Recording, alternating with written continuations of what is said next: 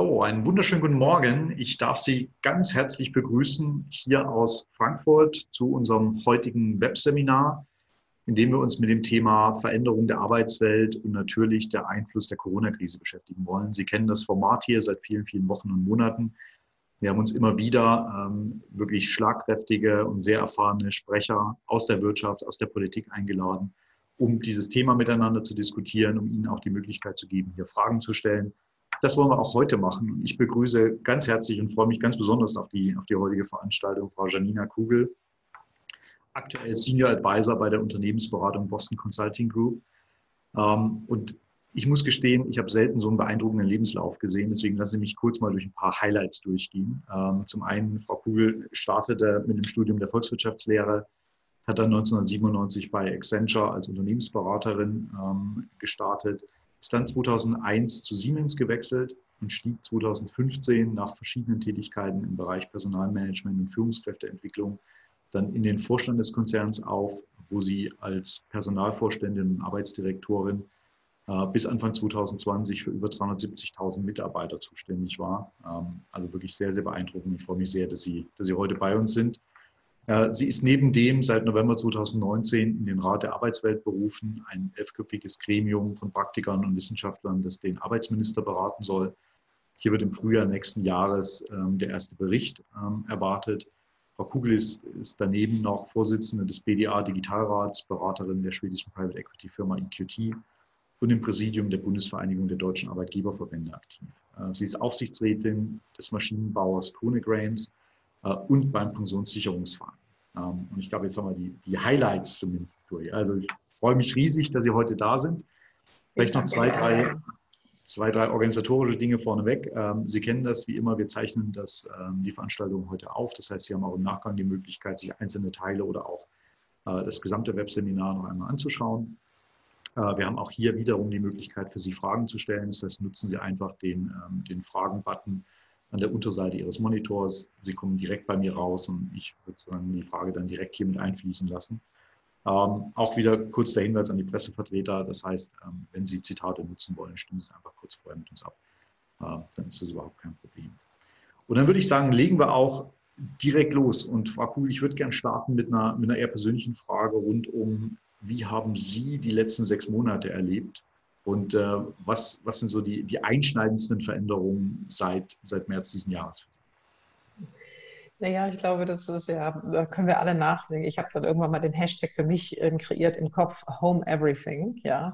Also das heißt, zu Phasen des Lockdowns wirklich alles zu Hause zu machen. Leben, Leben, Schule, Kochen. Also so, da war ich, hat ja unterschiedliche viele Rollen gehabt. Und ehrlich gesagt waren das natürlich all diese Rollen, die vorher nicht unbedingt äh, tatsächlich meine Tagesrollen waren.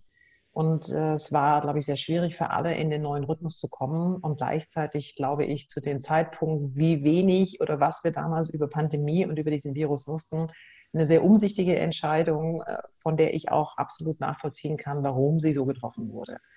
Ähm, sie hat ein paar Dinge aufgerüttelt. Sie hat vieles gezeigt, was, glaube ich, in Deutschland funktioniert und hat aber auch gezeigt, was nicht funktioniert. Und ich glaube, da stehen wir ja jetzt, ja, wo doch deutlich mehr Flexibilität wieder ins Spiel kommt. Sie haben im Rahmen Ihrer Tätigkeit für die Boston Consulting Group ähm, einen Sieben-Punkte-Plan zur Neujustierung von Unternehmen entwickelt, äh, jetzt im Rahmen auch der aktuellen Krise. Ähm, für mich wäre die Frage, wie sehen Unternehmen nach der Krise denn für Sie aus ähm, und wie verändert sich, sozusagen große Frage gleich am Anfang, wie verändert sich sozusagen das Arbeiten ähm, in diesem Kontext?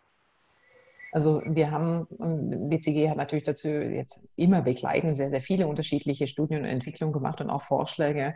Und uns ging es im ganz Großen darum, um zu sagen, nach der Krise heißt das nicht wieder dahin zurückkehren, wo wir vor der Krise waren, sondern ein klares, wir haben es jetzt einfach mal New Now, Sie verzeihen mir, dass ich da jetzt irgendwie kein gutes deutsches Wort dafür weiß, ähm, ein New Now zu entwickeln. Also das heißt, für mich ist immer beachtlich, wie viele Unternehmen und Organisationen eigentlich immer so einen Bewahrungsmechanismus haben.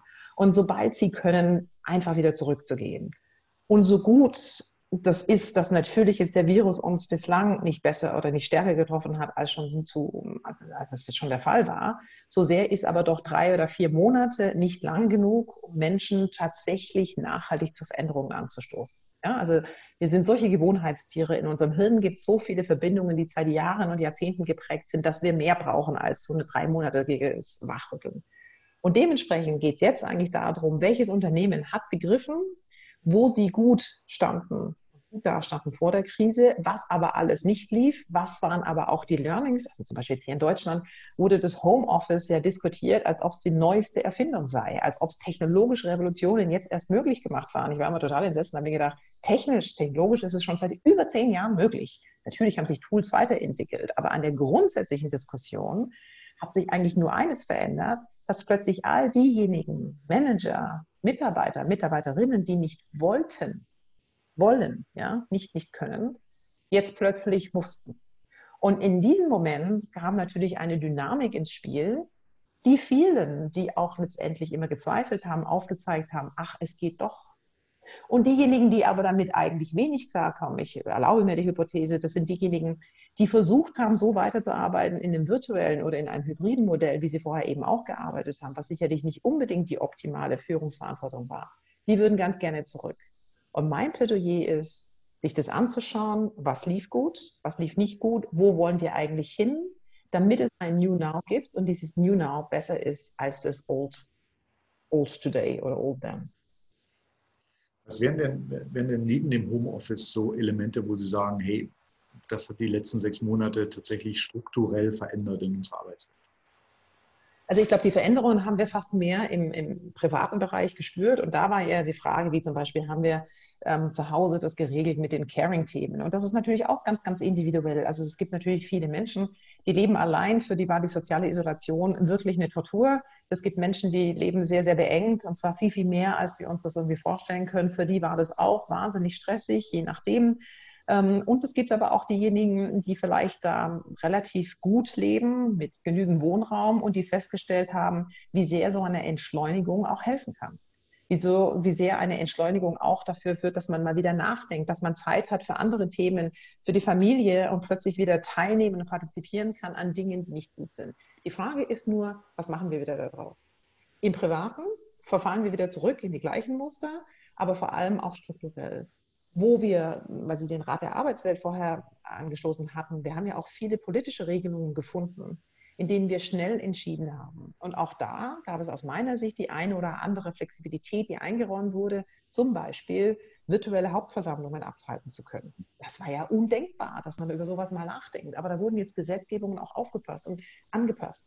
Und jetzt ist für mich die Frage, heißt es, sobald es aus Hygieneregeln und aus ähm, von den Virologen wieder zugelassen, wieder Hauptversammlungen stattfinden können, kehren wir wieder zurück?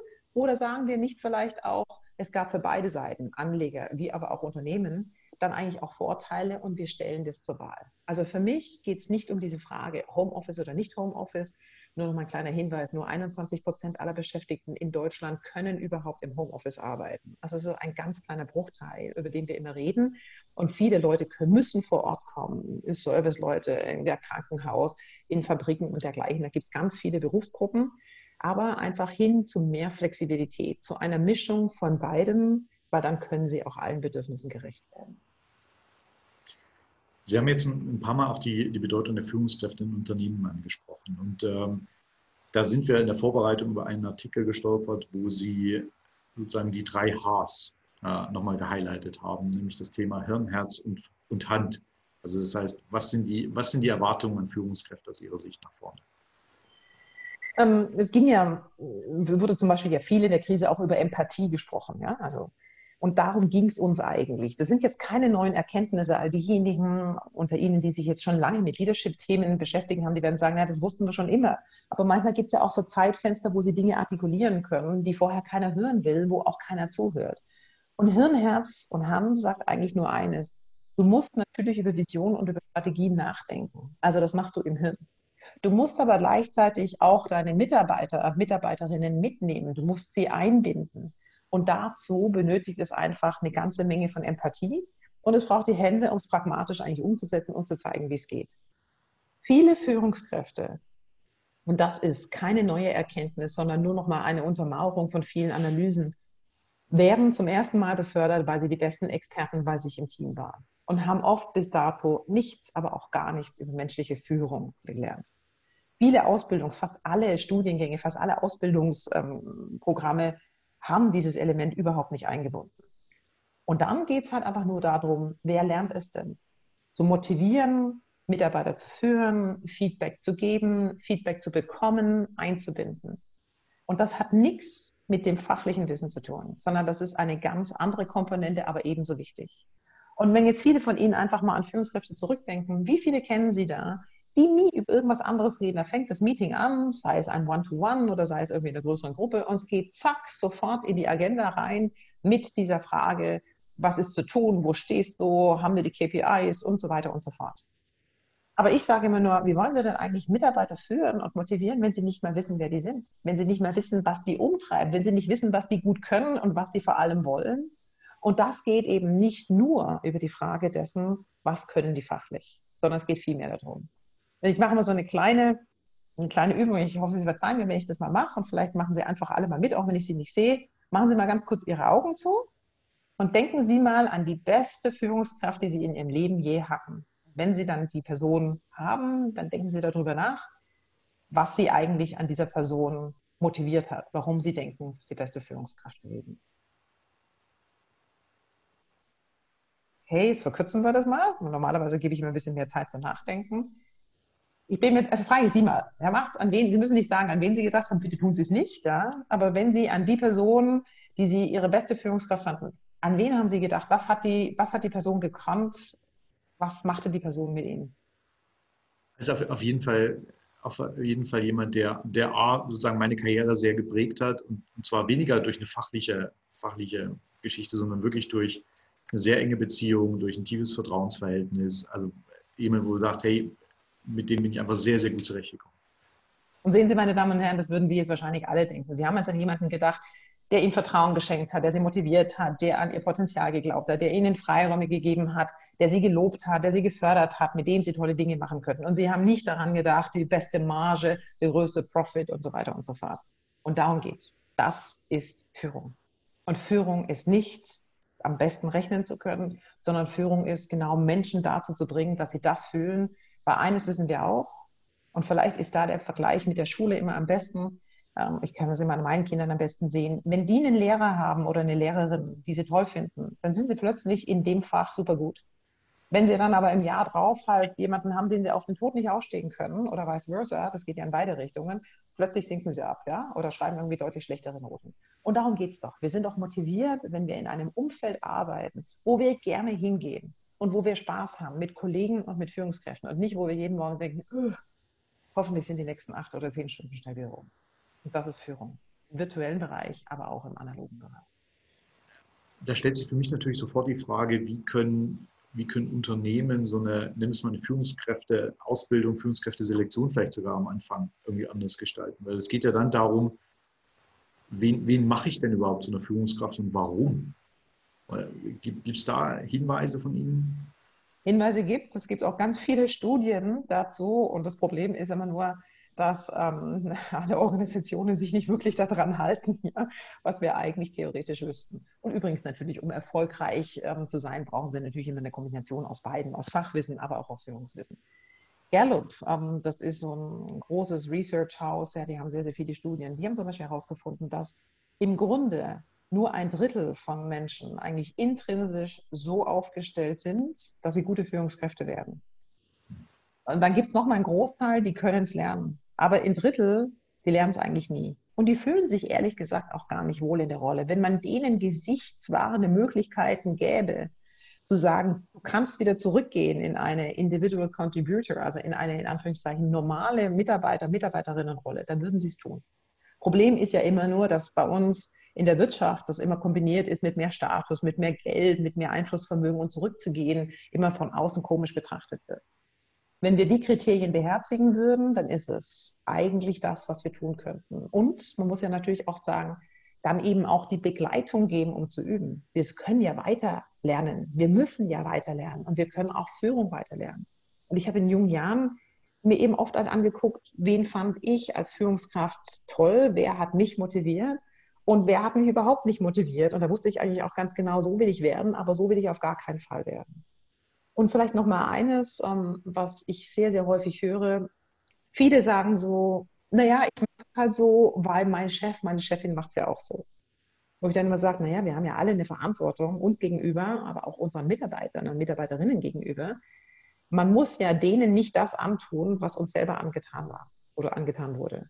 Und das ist, glaube ich, ein Appell, da offen zu sein und Menschlichkeit auch wirklich an den Tag zu bringen. Und deshalb hier wieder zurück zu dieser Frage Hirn, Herz und Hand, weil das Herz jetzt im übertragenen Sinne Empathie ganz lange nicht, also ganz lange ignoriert wurde. Also wir, wir, wir kriegen auch die ersten Reaktionen im Chat, die in, alle zustimmen. Also ich glaube, wir, wir sind hier spot on auf dem Thema. Äh, ich würde vielleicht mal zwei Fragen rausnehmen. Ähm, mhm. Zum einen kommt hier die Frage, ob gerade, gerade für Geschäftsführerpositionen ähm, es nicht vielleicht sogar verpflichtend sein sollte, an solchen Schulungen und an Führungskräfteentwicklungen teilzunehmen. Ähm, und zweitens geht es nochmal um Führung in einer Homeoffice-Situation. Also ob Sie da ein paar Ratschläge haben, wie kann Führung in, in so einer virtuellen Situation aussehen, dass es noch mal schwieriger ist mhm. als in, in Real Life. Also die gesetzliche Verpflichtung, glaube ich, ist nicht möglich, aber ich würde mal sagen, jedes, also zumindest momentan in der, in der momentanen Gesetzgebung ist das nicht vorgesehen, aber ich würde auch mal sagen, das sollte ja im Interesse jeder Organisation sein, so erfolgreich und so gut zu sein und die besten, motiviertesten Mitarbeiter zu haben. Also sollte man das anordnen. Anordnen, und ich meine, das jetzt tatsächlich ist üblicherweise nicht mein Sprachgebrauch, weil ich sagen würde, ja, wir müssen diese Möglichkeiten schaffen und zwar nicht nur in der Theorie und nicht nur in jungen Jahren, sondern kontinuierlich, ja, weil wir sind ja alle Menschen, wir rosten ja ein. Die Frage ist nur, wenn Sie das erreichen wollen, dann müssen Sie mit gutem Beispiel voran. Ich zum Beispiel habe immer sehr öffentlich gesagt, hm, ähm, Herr Macht, Sie haben es am Anfang angesprochen, ich war zu Beginn in der amerikanischen Unternehmensberatung. Im amerikanischen Kontext ist das Beste, was Sie im Prinzip bekommen können, als Weiterqualifizierungsmaßnahme ist ein Coach. Im deutschen Umfeld, wenn Sie mal sagen, ich habe einen Coach, dann sagen alle gleich, uh, das ist aber irgendwas irgendwie schwierig mit dir. Ja? Also das heißt, aber ein Coach ist in allen Lebensphasen, es sind natürlich auch unterschiedliche Menschen, je nachdem, in welcher Lebensphase sie gerade sind, Menschen, die ihnen den Spiegel vorhalten, die ihnen einfach reflektieren, wie sie performen. Und das ist meines Erachtens nach notwendig und insbesondere auch, je weiter sie kommen. Weil eines ist, glaube ich, auch ganz wichtig, wenn sie in, sage ich jetzt mal, die, alle Unternehmen sind natürlich auch noch hierarchisch geführt, auch mancherlei aus gutem Grunde. Sie bekommen ja irgendwann mal gar nicht mehr so hundertprozentig mit, es sei denn, Sie können Leute, Sie kennen Leute in der Organisation, die sich nicht scheuen, Ihnen ungefiltert Dinge mitzuteilen, die wirklich passieren. Oder Sie haben einen Blick da rein, aber Sie können ja nicht alles überblicken. Und viel, viel wahrscheinlicher ist es, dass die Leute Ihnen einfach die Nachrichten filtern, so wie Sie es ganz gerne hören möchten. Und dementsprechend ist es ja auch schwierig, einen Reflexionsrahmen zu bekommen, aber gleichzeitig auch notwendig, um wirklich festzustellen, wie denken die Leute. Und ganz ehrlich, wenn Sie die Kommentare in diesen Engagement Surveys lesen, die fast alle machen oder Pulse-Check, je nachdem, wie das bei Ihnen jeweils im Unternehmen heißt, da steht's. Und ich sage auch mal eines, wenn Sie auf dem Flur oder in der Kantine oder in der Cafeteria fragen würden, für wen willst du arbeiten und für wen nicht, die Organisation weiß das. Und fairerweise wissen die Entscheider das eigentlich auch, sie handeln nur oft nicht danach. Und zur Frage vom Homeoffice, wie geht es? Also ich glaube, einfach mal, werde ganz oft gefragt, nenne Ihnen einfach mal drei pragmatische Tipps oder gibt es noch ganz, ganz viele. Dieses, was jetzt vielen Menschen ja fehlt, ich nenne es einfach Socializing, dieses Reden beim Kaffee holen, mal beim Vorbeigehen, irgendwo, wo man sich einfach mal trifft. Das kann man natürlich auch virtuell zumindest ein Stück weit herstellen. Das heißt, Sie beginnen nicht jedes Zoom-Meeting oder jedes virtuelle Meeting oder auch hybride Meeting, indem Sie sofort in die Tagesordnung einschicken, sondern Sie lassen mal fünf Minuten Freiraum, um einfach mal zu fragen, wie es geht und wie es gerade mal so die letzten Tage lief und wo die Leute gerade stehen und was gerade die persönliche Herausforderung zu Hause ist, mit, mit all der Doppelbelastung, Dreifach-, Vierfach-Belastungen, die natürlich auch eintreten. Oder als Führungskraft sagen Sie einfach mal in Ihrem Team, es gibt zwei Stunden in der Woche, weiß ich nicht, am Dienstag und am Donnerstag, um da mal ganz pragmatisch zu werden, da sind sie online. Und jeder, der was will, der kann sich einfach reinwählen ohne vorherige Terminvergabe. Damit sie sozusagen einfach diese Möglichkeiten, dieses, ich laufe mal kurz bei dir vorbei und guck mal, ob ich mal ganz kurz fünf Minuten mit dir reden kann, dass sie das virtuell herstellen. Das sind einfach mal zwei pragmatische Beispiele und vielleicht noch mal ein drittes, gerade wo viele ja in diese hybriden Formen gehen. Gehen Sie nicht in Ihre Team- oder Mitarbeiterstruktur und teilen Sie die stoisch ein in die Gruppe A, die Gruppe B, in die Gruppe C und die dürfen dann jeweils alternieren an bestimmten Tagen kommen, sondern überlegen Sie, weil das ist ganz klar, das zeigen die Studien jetzt auch, Was gut funktioniert hat zu Hause, war dieses konzentrierte Arbeiten, wo sie individuell an einem Thema arbeiten. Was leidet, ist das, wo sie kollaborativ als Team mit anderen zusammenarbeiten müssen. Also wenn Sie darüber nachdenken können, wie viele von Ihnen schon vielleicht wieder zurückgehen können, unregelmäßig, dann denken Sie an Teamstrukturen. Wer muss mal wieder zusammenkommen, damit Sie gemeinsam an den Themen arbeiten können?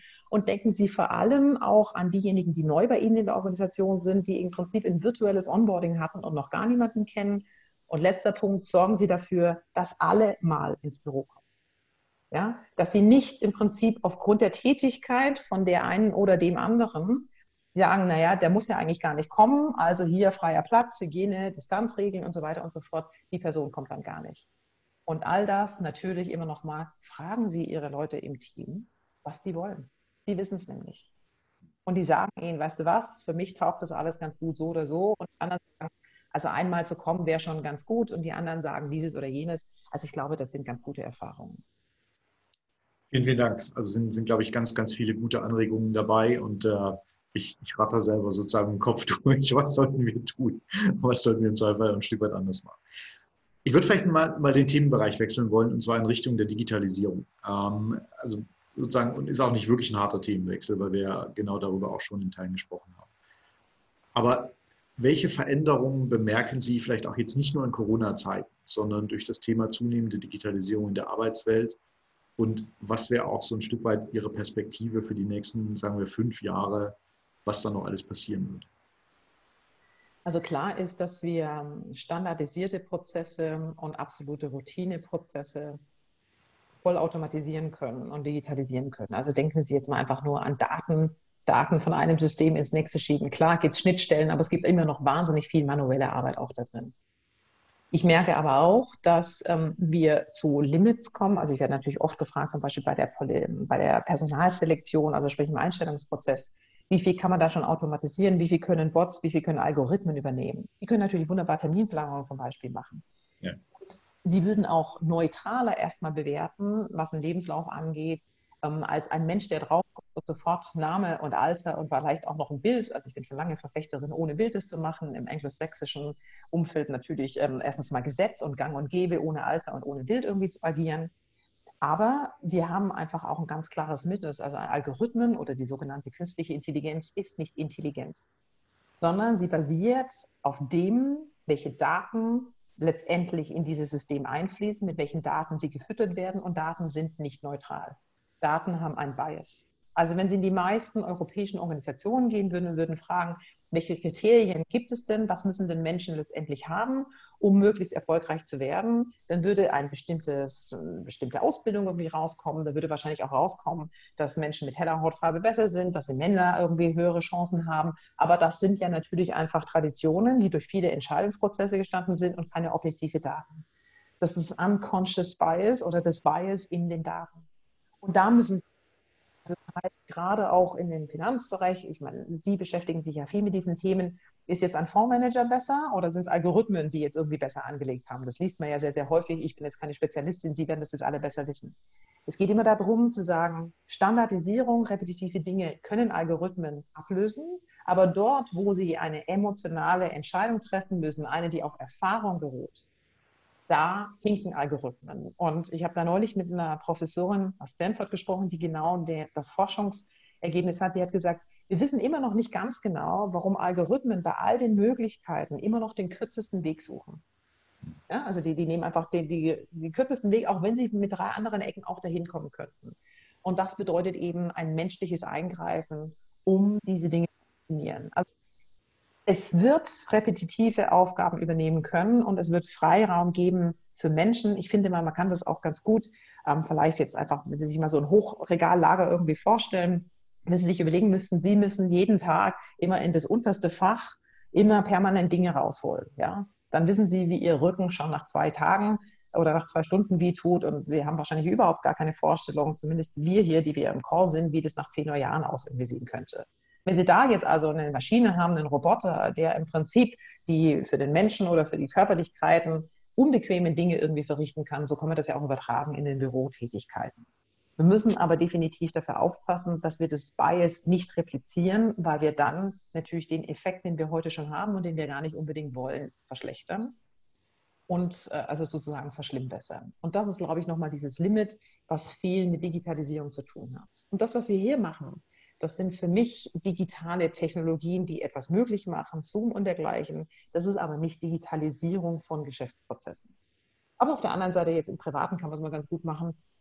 Ähm, ich habe zum Beispiel irgendwann mal erzählt, mit einem amerikanischen Kollegen schon eine Weile her, naja, im Reisebüro. Und er sagte, was meinst du mit dem Reisebüro? Ich sage, ja, ein Travel Agent. Ja. Und er sagte, also bei uns gibt es gar keine Reisebüros mehr. Und das ist ja auch, überlegen Sie mal, wenn Sie Reisen buchen, ja, Zugtickets und was der Teufel, was wir machen, so wahnsinnig viel online. Ähm, und es ist natürlich immer noch mal das Gap zwischen dem, was wir im Privatbereich schon alles online machen und was wir aber in unseren internen Abläufen in Unternehmen alles noch manuell. Jetzt ist ja Digitalisierung auch für ganz viele Menschen eine große Sorge. Also die Sorge um den Arbeitsplatz, die Sorge um, wie geht es denn weiter und werde ich irgendwann von der Maschine ersetzt. Und ich glaube, das zieht sich durch, durch sozusagen fast alle Bereiche der, der Industrie. Eine der, der großen Thesen, die, die Sie ja immer wieder vertreten, wenn man, wenn man Ihnen folgt, ist das Thema lebenslanges Lernen. Und für mich ist dann so ein Stück weit die Frage, wie setze ich sowas um? Also wie, wie kriege ich sowas auch in eine Organisation rein, um Leute auf auf diesem Pfad mitzunehmen, um Leute auch zu begeistern, sozusagen sich weiterzuentwickeln. Auch gerade wenn es sozusagen Leute in einem fortgeschrittenen Alter sind, die, die einfach sagen, hey, ich mache das seit 20 Jahren, ich möchte das eigentlich noch weitere 20 Jahre machen. Also was sind da so die, die Rezepte, um, um diesen Lernpfad nie zu verlassen? Also ich glaube, das Rezept, das Einfache ist, mal aus einer ganz individuellen Sicht, sich die Zeiträume einfach zu sehen, zu nehmen. Also ganz viele von uns würden, glaube ich, nicht unbedingt die herausragendsten und besten Erinnerungen an Schule oder an Ausbildung irgendwie haben. Ja, wir, also ich würde mal sagen, also das Leben als Student fand ich irgendwie klasse, aber was ich da so immer in den Vorlesungen gehört habe, war es nicht immer so, dass mich das jeden Tag irgendwie ultra begeistert hätte. Und das ist natürlich schon mal das Erste, dieses kognitive Verstehen, ich muss was tun. Das Zweite ist, wo bekomme ich den Zugang? Und da finde ich das ganz schön, dass es jetzt immer mehr kollaborative Plattformen auch außerhalb von Unternehmen gibt, wo man sagt, man kann Angebote irgendwie finden. Und ich würde sagen, eine halbe Stunde aktives Googlen, finden Sie Dinge, die Sie interessieren. Und dann kommt der nächste Punkt. Welchen Job machen Sie momentan? Glauben Sie, der hält noch zehn Jahre? Und da kann ich Ihnen erstmal was, sage ich mal, Beruhigendes sagen. Die allermeisten Tätigkeiten, die wir heute tun, werden sich verändern, aber werden schon auch noch zum Großteil in zehn Jahren da sein. Und weiter darüber hinaus, um Ihnen ganz ehrlich zu sagen, schon über fünf Jahre hinaus wird es massiv schwer zu überlegen, was passiert. Also zum Beispiel Virtual Reality war vor fünf Jahren beim Machine Learning noch gar nicht so sehr drin. Ja? Also das heißt, das ist heute ein ganz, ganz großes Thema. Oder Einsatz von Drohnen war vor fünf Jahren auch noch nicht so klar, was sie alles heute tun können. Also es wird immer in disruptiven Technologieentwicklungen gibt es natürlich immer Momente, die Sie nicht einplanen können. Und wenn Sie sagen, mein Job wird noch eine Zeit lang halten und wenn es Ihre Einschätzung ist, dann ist die Frage, aber was wird sich verändern? Und was muss ich dazu lernen? Ich denke nicht, dass wir alle jetzt programmieren lernen müssen. Ja? Also ich habe mal programmieren gelernt mit 25 ähm, und habe davon gar nichts mehr in Erinnerung. Ja? Also das sollte ich jetzt vielleicht nicht so offen sagen, aber das ist natürlich irgendwie die These. Aber auf der anderen Seite ist es, glaube ich, gut, Dinge zu lernen, die einem dann auch helfen, bestimmte Dinge einzuordnen. Aber gleichzeitig in dem Unternehmen fand ich das auch sehr schwierig ähm, zu sagen, wenn ich jetzt zum Beispiel an mein altes HR-Team zurückdenke, dann gab es natürlich ein paar Funktionen, in denen ich sagen konnte, das muss jemand lernen.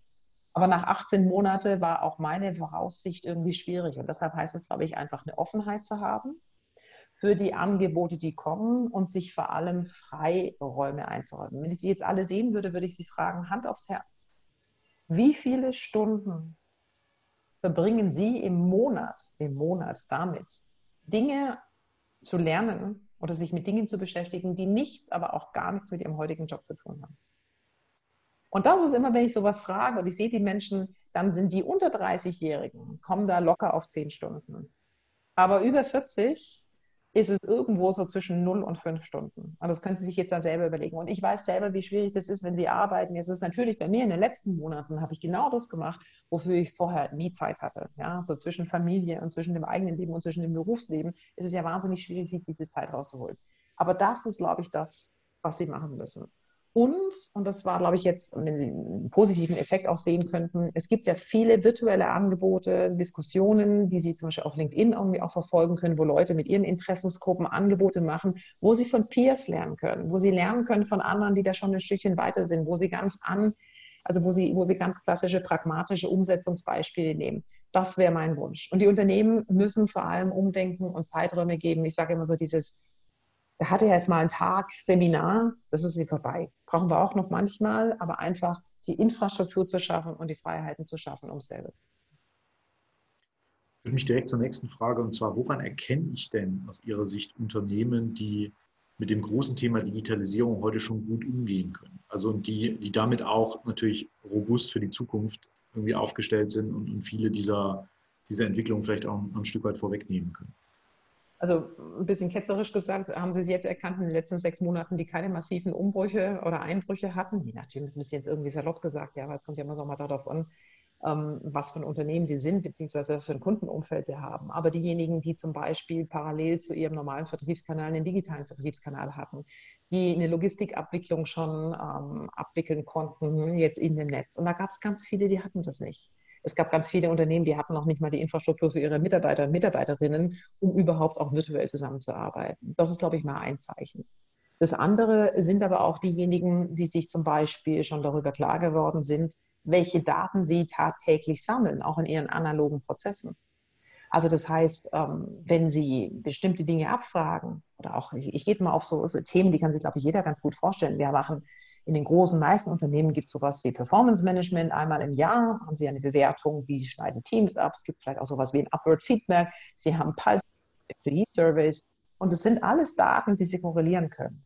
Wenn Sie dann zum Beispiel auch nochmal die Daten nehmen, wo haben Sie eine hohe ähm, wie heißt das jetzt auf Deutsch? Also wo verlassen viele Mitarbeiter und Mitarbeiterinnen freiwillig das Unternehmen und wo unfreiwillig? Ja, also dann haben Sie ja nochmal einen Datenpunkt.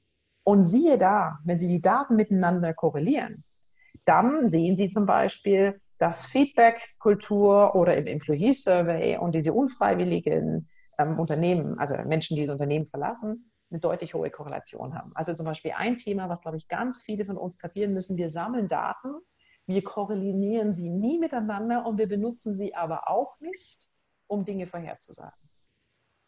Und das ist, glaube ich, eine bewusste Entscheidung. Das bedeutet auch, man muss üben. Man muss auch in diesen, das bin ich wieder bei dem Thema Algorithmen und Schlüsse ziehen und dann nochmal gucken, sind es auch wirklich die richtigen Schlüsse. Man muss das auch oft nochmal verifizieren und nachprüfen und mitdenken. Und dann gibt es aber auch zum Beispiel Dinge, kann ich vielleicht aus meiner ehemaligen Erfahrung nochmal erzählen. Wir hatten ähm, in der HR natürlich wie überall auch einen Kostendruck und haben in, in einem wirklich, sage ich mal, agilen Modus einen sogenannten HR-Bot entwickelt. Also Bot kennen Sie ja, ja, im Prinzip sozusagen einen interaktiven Gesprächspartner, wenn Sie so möchten. Und haben klar gesagt, wir machen den ziemlich breit und es wurde haben auch klar kommuniziert in die Organisation, das ist ein lernender Bot. Wenn Sie dort eine Frage stellen, müssen Sie nicht identifizieren, wer Sie sind. Das war eine ganz strategische, bewusste Entscheidung. Wissen Sie nämlich warum? Weil natürlich hätten wir ihnen passgenaue Antworten liefern können, wenn wir gewusst hätten, wer sind sie. Aber wir wollten ja genau diese neutrale Funktion sozusagen eines Standardpersonalberaters, der nicht seine eigene Färbung als Mensch mit reinbringt. Und wir wollten vor allem Menschen auch einen geschützten Rahmen geben, ähm, dass sie fragen können, wenn sie noch nicht wissen oder nicht wollen, dass irgendjemand anders weiß, welche Fragen sie eigentlich haben. Ganz klassisch ist zum Beispiel werdende Eltern, die sich erkundigen wollen, wie das denn funktioniert mit Mutterschutz oder mit Elternzeit oder aber auch zum Beispiel, wenn Sie Abbrauchprogramme haben, wo Menschen mal sich ausrechnen wollen, was wäre denn ein potenzielles Abfindungsangebot. Da wollen Sie ja einfach mal nur Informationen haben zum Nachdenken. Aber Sie wollen ja nicht, meinetwegen, Sie sind in der sechsten Woche schwanger und Sie wissen es schon, aber Sie wollen es ja natürlich noch lange niemandem erzählen. Das heißt, hier ganz konkret entscheiden wir Fragen nicht. Das sind Dinge, die Sie mit dem Datenumgang aktiv machen können. Und diejenigen, die das öfters schon probieren und vor allem die Unternehmen, die die Kultur intern schon geschaffen haben, um zu sagen, wir brauchen euch, liebe Mitarbeiter und Mitarbeiterinnen, um diese Daten, diese Systeme tatsächlich besser zu machen mit größeren Datensätzen, die laufen eigentlich ganz gut. Und viele von Geschäftsmodellen entstehen ja manchmal auch aus Verlegenheit. Ja? Also das heißt, Virtual Reality nannte ich mal so, wenn Sie plötzlich zum Beispiel Service, ähm, das ist vielleicht im Finance-Bereich nicht so häufig, aber wenn Sie so Maschinenbau denken, dann müssen Sie ja manchmal Serviceleistungen vor Ort und vor Stelle machen. Aber wenn Sie dann zum Beispiel in dieses Gebiet nicht reisen können, weil da gerade ein Unglück war oder weil Kriegssituation ist und der Kunde sitzt aber mit einer kaputten Maschine, ja, da zum Beispiel hilft Virtual Reality. Das heißt, Sie verbinden sich vor Ort, Sie schicken das Equipment hin, dann setzt jemand dort vor Ort die Brille auf und Sie können im Prinzip von unterschiedlichen Orten dieser Welt genau das Gleiche Maschinenteil sehen und gemeinsam reparieren. Das sind einfach so Anwendungen, die auch manchmal spontan entstehen und sie sind deshalb nicht schlechter. Vielen, vielen Dank. Ich würde nochmal auf ein anderes Thema kommen, ähm, genauso wichtig, nämlich das Thema Diversity. Ähm, es, gibt, äh, es gibt einen Podcast, nennt sich Die Boss, ähm, in, dem Sie, in dem Sie auch aufgetreten sind und so ein Stück weit Kritik an der Black Lives Matter Bewegung beziehungsweise an der, an der Darstellung dieses ganzen Themas geübt haben, weil Sie ganz klar gesagt haben, hey, es, geht eigentlich eher um die zugrunde liegenden Strukturen und sozusagen nicht um die einzelnen Erfahrungsberichte, äh, die wir jeweils dort sehen. Würde mich sehr sozusagen Ihr Blick auch im Lichte der, der aktuellen Entwicklung in, in den USA, aber auch hier in Europa äh, sehr interessieren. Also was oft passiert ist, wenn wir über über Diskriminierungen sprechen, ja, im, im weitesten Sinne, dann erzählen wir immer die Geschichten von einzelnen Menschen. Und das sind Geschichten von einzelnen Menschen, die existieren, die sind dramatisch oder weniger dramatisch, das existiert alles. Aber warum diese Dinge sich immer wieder wiederholen, sind strukturelle, gesellschaftliche geprägte Dinge, in denen wir es schon immer so gemacht haben und denen schon immer geglaubt haben, dass es so jenes ist. Warum ich Black Lives Matter also etwas gesagt habe, warum mich das ein bisschen geärgert hat. Es hat mich nicht geärgert, dass diese Diskussion in den USA stattgefunden ist, aber ich glaube, all diejenigen von Ihnen, die die USA kennen, wir wussten, dass Polizeigewalt deutlich massiver ausfällt, wenn sie eine dunklere Hautfarbe haben in den USA. Das ist nichts Neues. Will Smith, der Schauspieler, hat nur gesagt, es ist nichts Neues, es wurde nur gefilmt. Ja, das macht nämlich einen ganz, ganz großen Unterschied. Und ich habe nur in diesem Podcast nur gesagt, gab es eigentlich, und äh, Sie, Herr Macht, Sie sitzen in Frankfurt, gab es eigentlich nach den Morden in Hanau irgendwie etwas, ein Hashtag, das geheißen hätte Turkish Lives Matter. Und das ist der Punkt, dass ich gesagt habe, wenn Sie in jede einzelne Gesellschaft gehen, wenn Sie in jedes Land gehen, dann sind eigentlich diejenigen, die in einer strukturellen Diskriminierung unterliegen, oft ganz unterschiedliche Gruppen. Und ich fand es natürlich, ja, wäre ja komisch, wenn ich jetzt mal sagen würde, das ist jetzt nicht relevant, aber ich möchte einfach nur sagen, jedes, jeder lebende Mensch hat letztendlich einfach genau das Recht. Und für mich ist in der Berichterstattung immer darüber zu sagen, woran liegt das denn eigentlich? Also wenn wir zum Beispiel haben wir viel über die USA oder sowas geredet, dass vieles aus dem Kolonialwesen gar nicht irgendwie aufgeräumt wurde. Es wurde historisch überhaupt nicht betrachtet. Aber wenn wir uns jetzt vielleicht, wenn Sie Ihre Schulbildung in, Schulausbildung in Deutschland gemacht haben, dann haben wir richtigerweise und wichtigerweise sehr viel über den Nationalsozialismus gelernt. Aber wir haben ganz wenig über die deutschen Kolonialzeiten letztendlich gelernt. Und das sind so Punkte. Und wenn vielleicht einfach nochmal so, das geht ja hier immer um diese Frage des Unconscious Bias und Bias. Diejenigen, die von Ihnen, die jetzt nicht so sehr in dieser Diversity-Sprache drin sind, wir haben immer Vorurteile gegenüber bestimmten Menschen. Und die UN, das gab eine UN-Studie, die ist, glaube ich, im Frühjahr erschienen, März, April. Neun von zehn Menschen haben zum Beispiel Vorurteile gegenüber Frauen. Also auch Frauen haben Vorurteile gegenüber Frauen, weil natürlich unser gesellschaftliches Bild geprägt wird. Und das oder auch zum Beispiel in Unternehmen, wer ist denn typischerweise der Typus, der befördert wird? Das sind meistens diejenigen, die natürlich auch selber sich auf die Schulter klopfen können. Die ruhigeren, die werden oft nicht so wahrgenommen. Auch das sind ganz klassische strukturelle Themen. Und wenn wir was verändern wollen, dann müssen wir die Strukturen, die dahinter liegen, verstehen. Wir müssen sie analysieren und wir dürfen sie nicht verniedlichen, sondern wir müssen sagen, wir müssen da strukturell dran. Und warum habe ich jetzt gesagt, Turkish Lives Matter versus Black Lives Matter, wenn ich das jetzt einfach mal so ein bisschen salopp stereotyp irgendwie beschreiben kann, dann liegt es daran, dass natürlich es auch einen massiven Unterschied macht, welche sozioökonomischen Verhältnisse Menschen haben. Und da können Sie in jedes Land gehen und da werden Sie immer strukturell feststellen, welche Menschen verdienen im Durchschnitt immer weniger, welche Menschen haben Zugang und die Chancen auf mehr Bildung. Und jetzt, um mal über Deutschland zu sprechen, weil wir hier in Deutschland sind, wenn Ihre Eltern akademischen Ausbildung haben oder Beamte sind, dann haben sie eine viel höhere Wahrscheinlichkeit, dass auch sie selber Abitur machen und einen Hochschulabschluss haben, als wenn ihre Eltern zum Beispiel ähm, gar keine Berufsausbildung haben oder ja, ja, wenn sie aus einem klassischen, wenn ich das jetzt mal in Anführungszeichen wieder sagen darf, Arbeiterhaushalt kommen. Und das liegt an den Strukturen, wann wir zum Beispiel in Deutschland selektieren. Und dann vielleicht noch mal ein Thema, weil wir ja viel auch über Schulen und Bildung gesprochen haben. Wenn Sie überlegen, wann Kinder nach Beendigung der Grundschule eine Gymnasialempfehlung bekommen, dann liegt das nicht nur an dem Notendurchschnitt, den wir ja in vielen Ländern immer noch haben, sondern liegt auch an der Empfehlung von Lehrern und von Lehrerinnen. Und die Empfehlung fällt anders aus, wenn Sie ein Kind haben, das Paul Schmidt heißt oder Luisa Schmidt, als wenn Sie einen Jungen haben, der Cem oder Aische ähm, Öztürk heißt. Und das sind einfach genau diese Dinge. Ähm, die Amerikaner haben das schöne Wort geprägt. Das haben wir in Deutschland, glaube ich, noch nicht so. Not everybody has the same privilege. Ich bin mir sehr darüber darum bewusst, ja, Sie können mir sagen, ich bin schwarz, ich bin eine Frau und trotzdem komme ich und bin immer in recht privilegierten Verhältnissen aufgewachsen. Ich habe Chancen gehabt, die viele andere niemals gehabt hätten.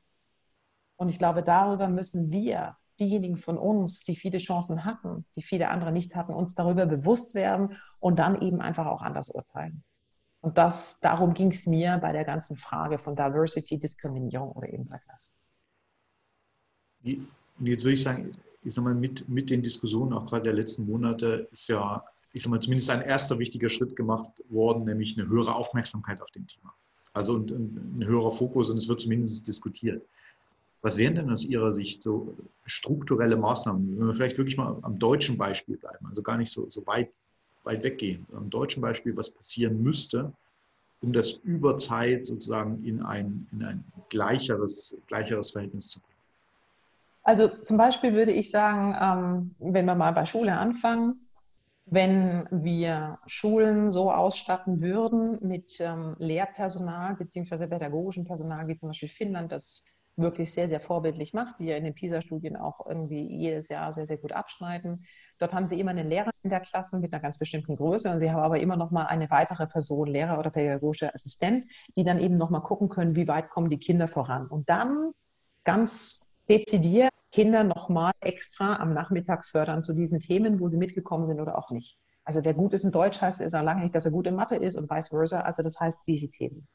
Wenn es aber zum Beispiel jetzt pragmatischer um das Thema Einstellungen geht, dann einfach verzichten Sie auf ein Foto, verzichten Sie auf ein Alter. Man kann sowas auch ausschwärzen. Ja, das Alter kann man sich sowieso einigermaßen ableiten, wenn man den Lebenslauf anschaut.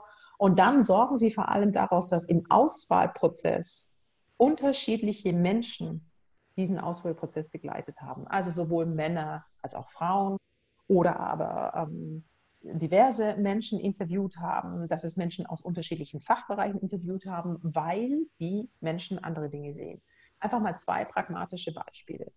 Aber wenn Sie in Strukturveränderungen gehen, dann zum Beispiel jetzt vielleicht nochmal ein klassisches Gender-Thema, das Ehegattensplitting und die beitragsfreie Krankenkassen, ja, also das heißt, dass Sie ja die Familienversicherung haben können, das sorgt dafür, dass immer, also dass nach wie vor weniger Frauen in Beschäftigung sind oder vor allem in einer Vollzeitbeschäftigung. Ja? Weil Minijob ist ja das, was sie noch machen können, um dazu zu verdienen, ohne dass sie all diese Privilegien aufdeuten.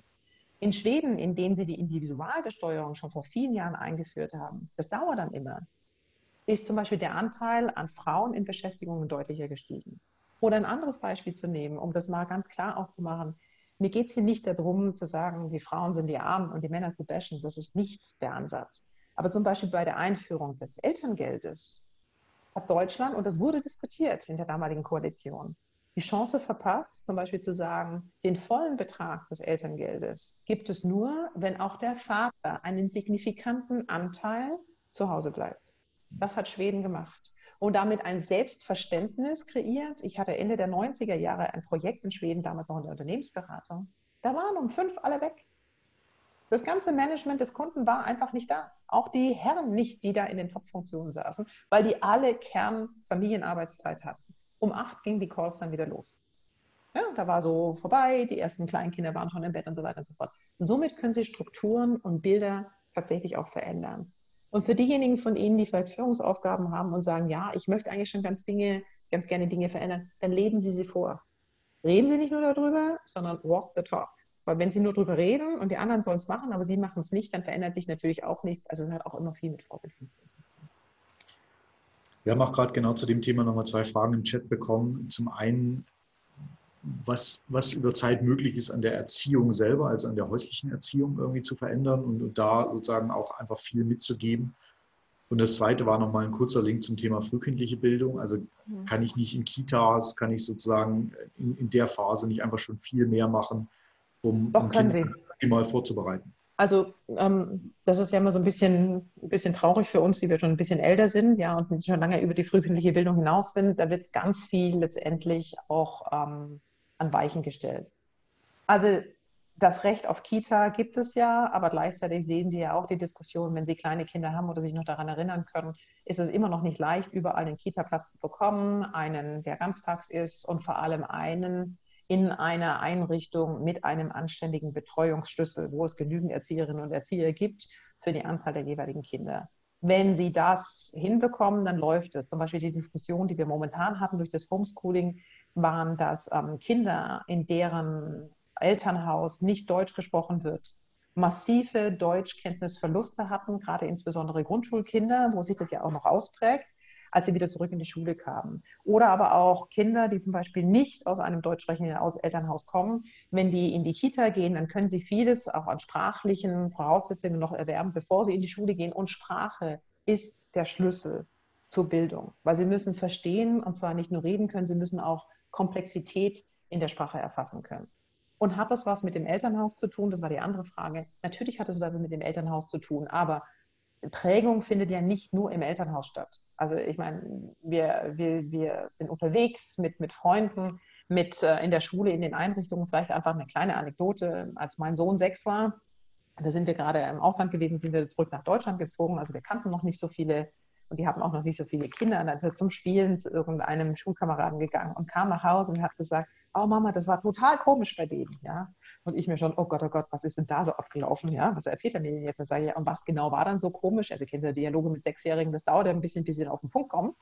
Ähm, und dann fand er erst und hat gesagt, weißt du, was das total komisch ist? Die Mama von denen, die arbeitet nicht. Die ist den ganzen Tag zu Hause. Ich weiß gar nicht, wie die leben. Ja? Und ich musste natürlich total lachen, aber das war natürlich seine Realität. Seine Realität war die Mutter, die arbeitet. Die Realität war, dass die Kinder nach Kindergarten, da gab es eine Oma oder es gab eine Kinderfrau und dergleichen. Das war natürlich das Umfeld, in dem wir agieren. Und das hat seine Realität ausgemacht. Und mit sechs hat er das geglaubt. Oder vielleicht noch eine andere Geschichte, die auch was mit Sprache zu tun hat und mit Einschätzung. Wenn ein vierjähriges Mädchen den Beruf eines Piloten oder einer Pilotin ergreifen möchte, dann sagt sie, sagt sie mit vier, ich möchte Pilotin werden. Mit sieben sagt sie, ich möchte Pilot werden. Und mit 14 denkt sie sich und sagt, naja, das ist, glaube ich, nicht das, da gibt es gar nicht so wahnsinnig viele Frauen. Das ist beim Pilotenbereich ein bisschen verbessert. Aber das ist auch der Kontext, das können Sie natürlich aus dem Elternhaus heraus, wenn Sie das Glück haben, in so einem Elternhaus ähm, aufzuwachsen, das Ihnen das bieten kann. Aber es gibt auch ganz viele Prägungen in der Gesellschaft. Und vielleicht nochmal last but not least, ähm, ich glaube, es ist auch sehr wichtig, sich zu überlegen und eine, auch eine Freundin von mir, Düsen Tecker, die die Initiative German Dream also für ein freiheitliches, demokratisches Verhältnis in Deutschland von allen oder für alle irgendwie kämpft und steht und da einen Verein gegründet hat, die zum Beispiel sagt, ganz viel, ähm, hat einen Migrationshintergrund, ihre Eltern sind irgendwann mal nach Deutschland gekommen. Sie sagt, ganz viel war natürlich einfach mal das Grundverständnis des Vaters, dass Bildung der Schlüssel ist und die Chancen und den Support den Lehrer und Nachbarn ihnen als Kindern gegeben hat. Und ich glaube, das ist eben das, was sie vielleicht einfach auch nochmal machen können. Das waren ja, glaube ich, positive Aspekte auch in der Corona-Zeit, dass schon deutlich viel soziales Helfen und füreinander dastehen und den Nachbarn eben auch mal helfen, wieder aufgekommen ist. Ja? Und das ist, glaube ich, etwas, wo sich überlegen müsste, je nachdem, wer sie sind und was sie machen, überlegen sie auch mal, wer sind denn dann die Menschen dann bei ihnen im Umfeld, die vielleicht Unterstützung bräuchten? Wer sind die Kinder, Freunde, Bekannte ihrer Kinder aus der Schule?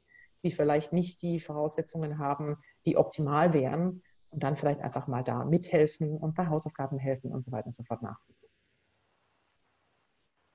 Lass uns vielleicht nochmal im, im, Thema, im Thema Gleichstellung, Diversity nochmal an einen Punkt vorbeikommen, nämlich der, der oft und heiß diskutierten Frauenquote. Ähm, Gleichstellungsquote. Gleichstellungsquote.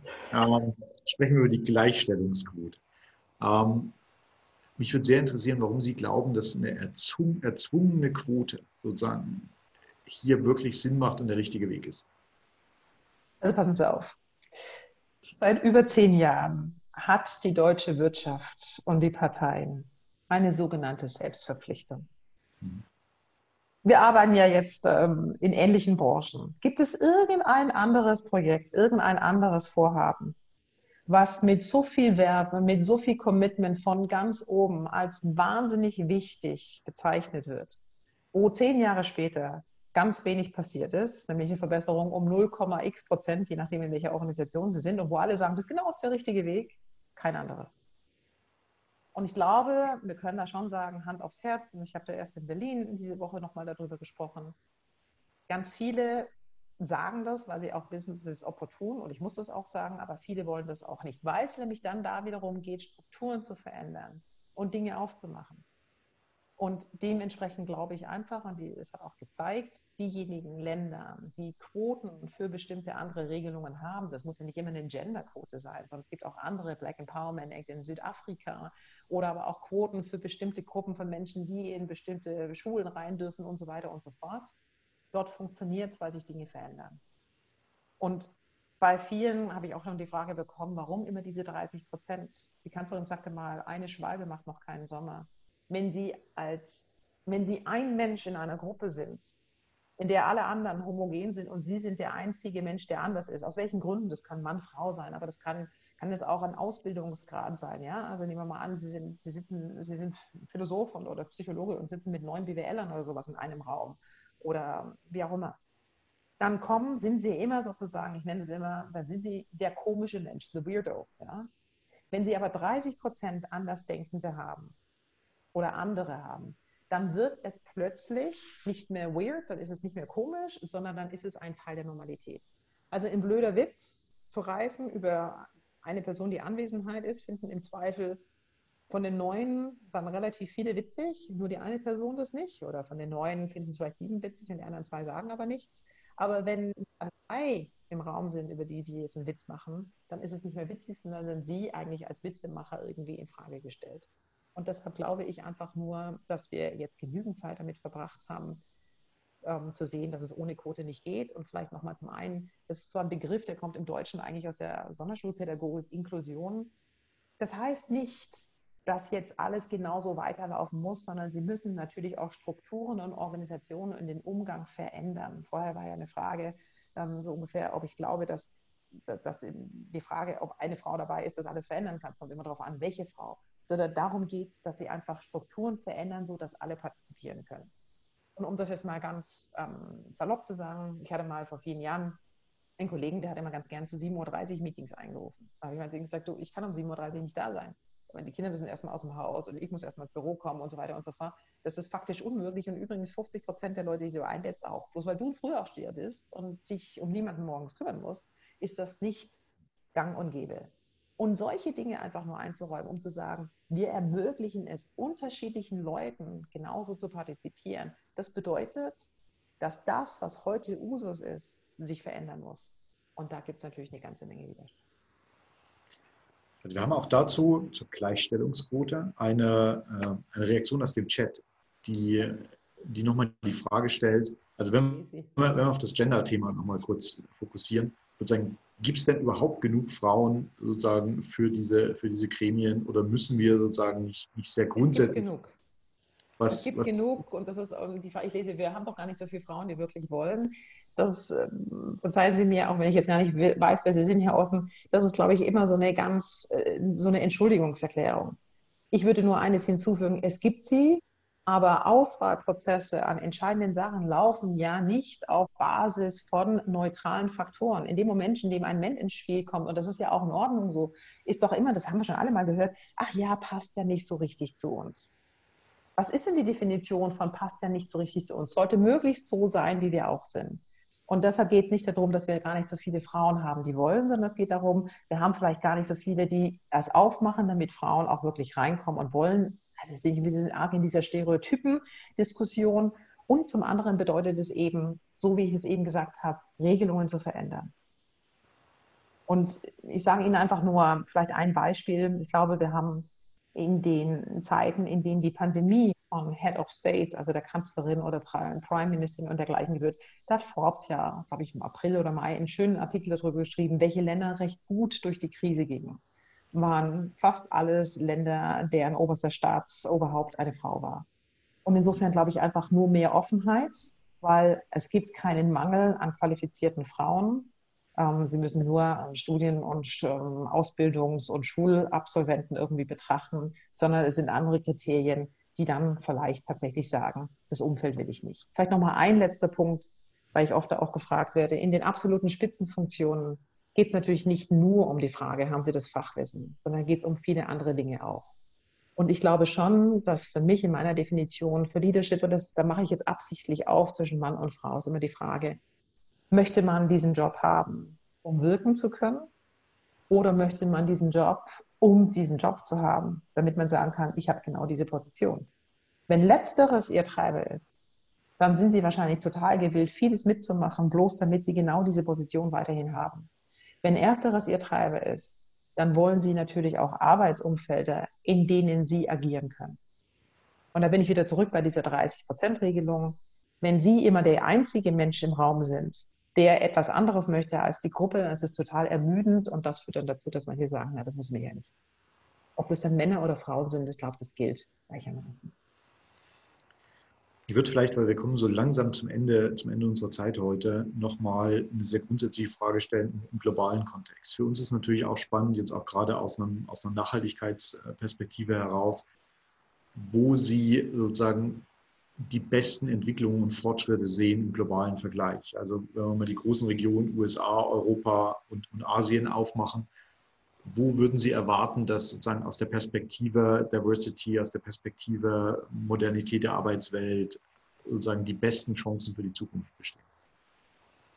Und das ist natürlich eine global galaktische Frage, ähm, die man wahrscheinlich in Bereiche einbringen müsste. Sagen wir mal so, die USA hat in ihrer Gesetzgebung, sind die an vielerlei Punkten schon weiter, was Diskriminierung angeht. Jetzt würden gleich einige hier mir widersprechen und da könnte ich auch gar nichts dagegen halten, um zu sagen, naja, aber wir haben ja immer noch eine ganze Menge von Polizisten, die zum Beispiel jetzt gerade aufgrund der Ereignisse der letzten Wochen immer noch nicht verurteilt sind oder immer noch nicht angeklagt. Aber ich will nur sagen, grundsätzlich gibt es in äh, den USA Antidiskriminierungsgesetze, die sie zum Beispiel im deutschen arbeitsrechtlichen Kontext so nicht haben.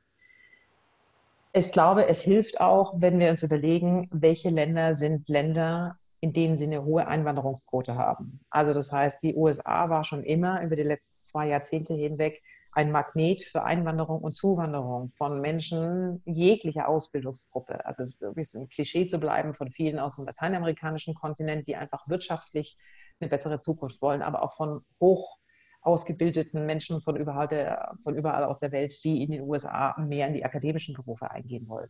Und ich glaube, die Länder, die das am besten hinbekommen könnten. Und da sind wir in Deutschland, wir haben ein paar Gesetze auf den Weg gebracht, wir sind aber noch sehr zögerlich, da wirklich auch zu sagen, wir sind offen, die werden am besten abschneiden. Und da geht es mir jetzt wirklich, wenn ich um Diversität rede, wieder mehr um die Vielfalt an Gedanken und an Ideen, die reinkommt, als um die Frage nach Ethnie oder nach, ähm, nach Geschlecht, sondern eigentlich nur eine Frage dessen, wie können wir Vielfalt abbilden.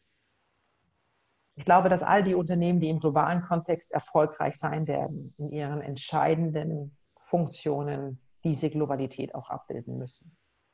Weil sonst werden sie nicht nachhaltig erfolgreich sein bleiben. Erfolgreich bleiben. Das ist ein tolles Schlusswort. Ähm, ich darf mich riesig bei Ihnen bedanken. Ich fand, es war eine, eine, tolle Stunde mit ganz, ganz vielen mal anderen Perspektiven und Einblicken in das Thema Arbeiten, in das Thema wie gehen wir in der Gesellschaft mit, mit den aktuellen Herausforderungen um und was passiert nach vorne. Ähm, ich würde mich super freuen, wenn wir das bei, bei nächster Gelegenheit mal wieder wiederholen. Ähm, mir hat Spaß gemacht. Ähm, das Feedback, was wir auf dem Chat bekommen, ist auch sehr positiv. Also insofern hoffe ich auch, Ihnen als Teilnehmer hat es heute enorm viel Spaß gemacht. Sie können ab morgen die Aufzeichnung hier sich nochmal anschauen, wenn Sie in das eine oder andere Thema da noch ein bisschen tiefer einsteigen wollen. Äh, Frau Kuhl, ich sage ein riesen Dankeschön äh, für Ihre Zeit heute, für die vielen Insights, die Sie mit uns geteilt haben. Und freue mich Danke für die Einladung. Vielen Dank. Alles Gute. Bis bald. Tschüss. Wertentwicklungen in der Vergangenheit sind keine Garantie für zukünftige Erträge und Ergebnisse. Der Wert von Anteilen kann schwanken und wird nicht garantiert. Anleger werden darauf hingewiesen, dass insbesondere Fonds, die in Schwellenländern anlegen, mit höheren Risiken behaftet sein können. Die dargestellten Standpunkte spiegeln die Einschätzung des Herausgebers wider und können sich ohne Mitteilung darüber ändern. Daten und Informationsquellen wurden als verlässlich eingestuft, jedoch nicht von unabhängiger Stelle überprüft. Eine detaillierte Beschreibung der mit den jeweiligen Fonds verbundenen Risiken finden Sie in den entsprechenden Fondsprospekten. Fidelity übernimmt keine Haftung für direkte oder indirekte Schäden und Verluste. Weitere Informationen finden Sie unter fidelity.de.